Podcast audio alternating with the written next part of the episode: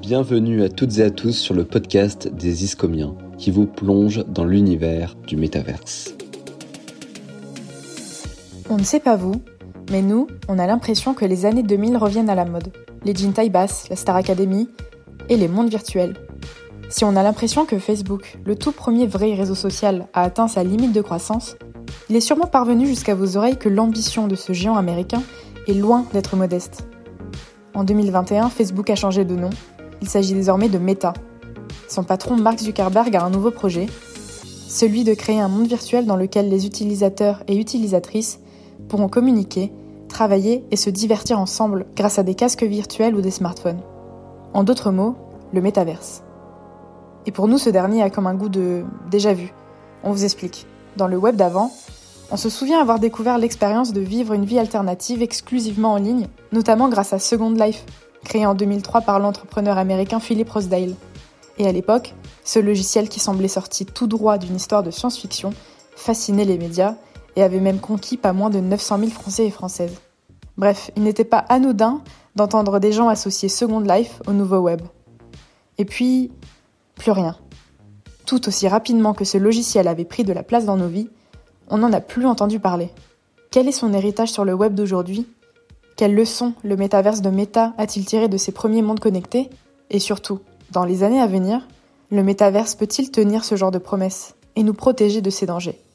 C'est durant les années 1990-2000 que nous avons pu voir apparaître l'avènement du métaverse, notamment grâce au jeu Deuxième Monde sorti en 1997. Pour la petite information, ce sont des Français qui ont mis au point le principe d'un monde virtuel à travers la réalisation de ce jeu. Il est suivi de près par Second Life, le premier métavers américain créé quelques années plus tard qui a posé, avant tous les autres, les grands enjeux du web d'aujourd'hui, bons comme mauvais, la frontière de plus en plus floue entre la vie physique et la vie numérique, la monétisation de nos activités en ligne, les risques de construire un monde virtuel qui ne pourra pas être sauvegardé indéfiniment et qui appartiendra toujours à une entreprise plus qu'à ses utilisateurs et utilisatrices. Quelques années plus tard, nous avons pu voir l'émergence sur nos ordinateurs, téléphones et consoles euh, de jeux basés sur le principe du monde virtuel. On se souvient tous alors de Abo, Mi de Nintendo ou encore des Sims. Et afin que les joueurs puissent euh, se différencier entre eux, les concepteurs ont créé le concept d'avatar, des personnages que chaque joueur s'octroie afin de pouvoir créer son style et sa personnalité dans le jeu, et donc in fine dans la méta. Mais finalement, qu'est-ce qui rend le métaverse de méta différent de ses précurseurs, vous allez nous dire? Le concept n'est pas si différent, mais ce qui change, c'est l'utilisation des nouvelles technologies qui mettent en valeur l'idée de base pour lui apporter la petite touche en plus qui explique son succès d'aujourd'hui. À l'époque, les nouvelles technologies d'aujourd'hui n'existaient pas encore pour amener le concept de métaverse à sa forme actuelle. Par exemple, la création d'accessoires de réalité virtuelle performants permettent une immersion en trois dimensions, alors que le métaverse de The Second Life ne permettait qu'un accès en deux dimensions à son monde virtuel. Cette avancée majeure rend l'expérience nettement supérieure et octroie des possibilités de développement presque infinies aux utilisateurs que l'on osait à peine s'imaginer dans les années 90. C'est-à-dire que ce qui relevait de la science-fiction durant un temps est aujourd'hui devenu une réalité. Dans le cadre du projet Silopsis, un univers virtuel peer-to-peer open source, des recherches montrent que des architectures spécifiques étaient nécessaires au passage à une plus grande échelle.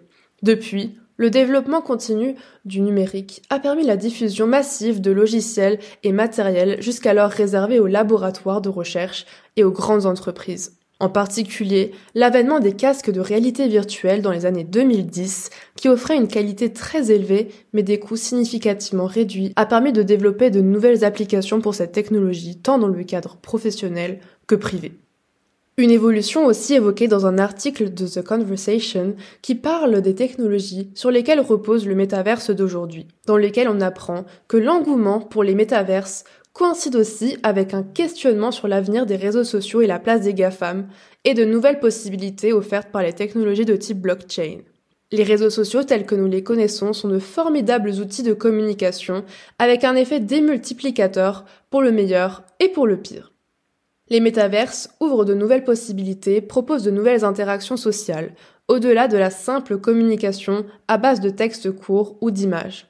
Ils sont l'occasion de repartir sur de nouvelles bases avec l'espoir pour les plus optimistes qu'elles ne conduiront pas nécessairement aux mêmes dérives. En opposition à ses prédécesseurs, le métaverse amené par Meta dispose d'une prise au sérieux du potentiel d'un métaverse qui va au-delà du simple jeu vidéo. Ces jeux ont longtemps proposé l'exploration de mondes virtuels, mais ces dernières années, plusieurs tendances ont radicalement changé la manière dont on les utilise. L'un des nouveaux enjeux est de sortir de l'univers du gaming et d'intégrer le quotidien personnel et professionnel de ses utilisateurs. Aujourd'hui, il faut faire face à de nouveaux enjeux, mais pourquoi et comment? La société a évolué, les nouvelles générations sont nées avec les smartphones, on parle même de la génération iPad, ils sont sur YouTube, ils apprennent vite et grandissent avec les écrans.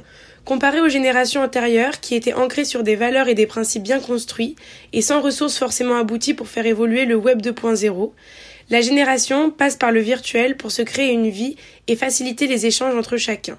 Les nouvelles technologies sont un tremplin pour une société qui ne cesse d'évoluer, afin de ne pas être perdue et d'acquérir l'opportunité aujourd'hui sur le web et sur des plateformes où tout est possible, accessible et plus facile pour notre quotidien. De nouveaux métiers sont nécessaires au fil du temps car le monde du métaverse par exemple aura besoin de personnes formées aux nouveaux comportements et aux nouvelles habitudes de la société. Le métaverse demande une adaptabilité certaine, il obligera chacun à acquérir de nouvelles compétences ou en tout cas revoir le monde du travail comme on le connaît actuellement. Le métaverse nous permettra de faire bouger tous les secteurs de métier, en particulier ceux qui permettront d'améliorer cette nouvelle technologie et ceux qui permettront de faire vivre cette technologie. Plus de 85% des métiers qui existeront nous sont encore inconnus et une grande majorité sera liée au métaverse. Voici quelques exemples de métiers qui verront le jour d'ici 10 ans. Commençons par l'avatar closing designer qui lui est un styliste virtuel qui permettra d'avoir des avatars à la pointe de la mode. Comme dans la vraie vie, Christina Cordula, mais en virtuel. Magnifique. Nous avons également le Data Bounty Hunter. Il sera le garant de la sécurité data sur le métaverse. Nous avons également le Meta Humans Doctor. Ce sont de vrais docteurs qui pourront diagnostiquer nos maux et faire des tests afin de nous administrer des traitements. Nos données biométriques et psychologiques seront rattachées à notre avatar, ce qui pourra rendre réel le travail des professionnels de santé. Il existera également le métaverse constructeur architecte. Pour développer le métaverse, il faudra des constructeurs aux normes tout comme dans la réalité. Pour cela, de vrais architectes seront sollicités. Et pour terminer, le Metaverse Event Director. Des concerts et des expositions dans des musées ont déjà eu lieu avec beaucoup de succès via des environnements de jeux comme Fortnite, et cela continuera de croître dans le Metaverse. Les directeurs d'événements qui comprennent cette nouvelle réalité de l'expérience événementielle seront très demandés. Mais comment répondre à ces enjeux de façon structurée et se préparer à ces métiers? D'ici là, des formations et même des écoles existeront. Selon un article du Parisien, une nouvelle école spécialisée dans le métaverse fera son entrée pour former la future génération à ce nouveau monde. En vérité, tout est une question de génération, d'adaptabilité, de connaissance et bien sûr de formation. Aujourd'hui, ce qui est sûr, c'est que tout est créé de façon à ce que nous soyons, et surtout les nouvelles générations à venir, plus à l'aise devant un écran qu'en réalité. Ces changements d'avenir posent quand même quelques questionnements. Essayer d'avoir le plus d'évolution possible de façon aussi artificielle et immatérielle, est-il aussi bien qu'on ne le pense? Vingt ans après les premiers métaverses, certains dangers subsistent. Un exemple parmi d'autres, la politique. Rance Watsman expert américain en intelligence artificielle et en technologie de l'information, estime que les métavers ouvriront la possibilité de manipuler en masse les internautes sur un plan psychologique et émotionnel, un niveau inimaginable dans les médias actuels. Dans le métavers, il sera possible de modifier le visage d'un homme politique en temps réel, pour qu'il ressemble à chacun des internautes en train de le regarder.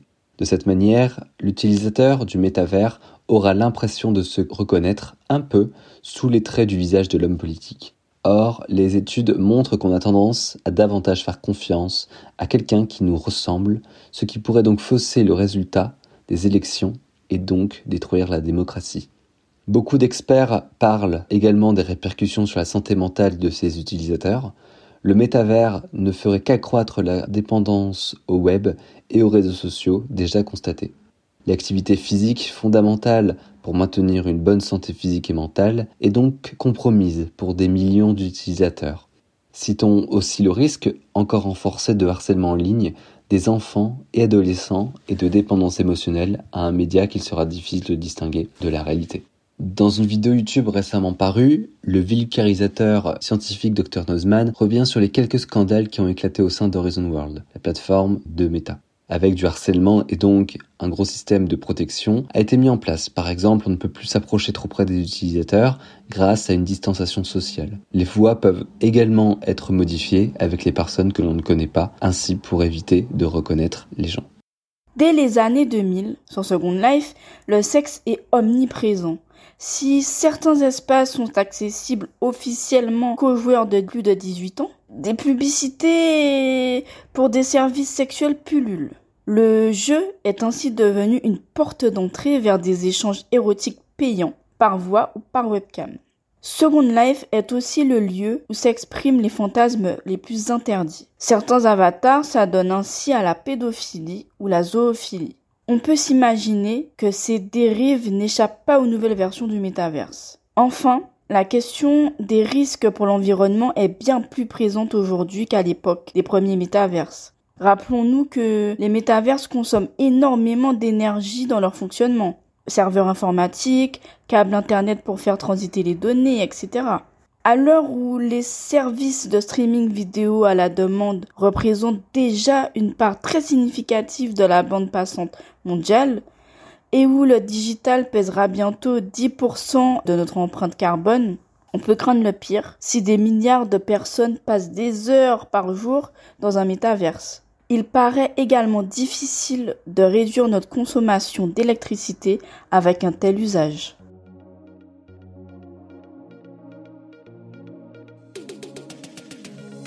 Les univers en ligne sont souvent utilisés pour exploiter une nouvelle facette de sa personnalité ou fuir les contraintes de la vraie vie. Tout est possible, jusqu'à même développer des personnalités en ligne radicalement différentes. Second Life est devenu malgré lui le pionnier de la culture de l'apparence.